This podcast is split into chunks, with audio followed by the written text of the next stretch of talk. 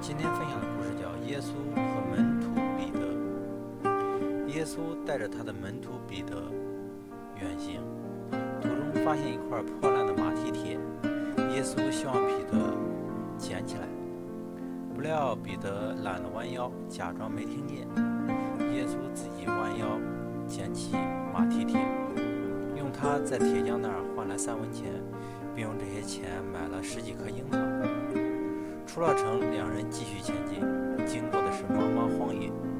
耶稣猜到彼得渴得厉害，就让藏在袖子里的樱桃悄悄地掉出一颗。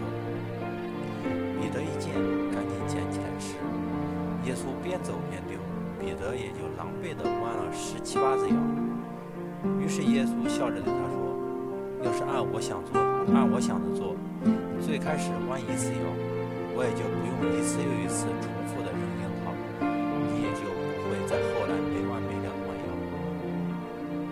这个预言很有意思，它反映出这样一个问题，在企业中，领导所想的和员工所想的往往不能有效的统一，执行力缺失，使领导者的所有工作都会变成一纸空文或者一场空。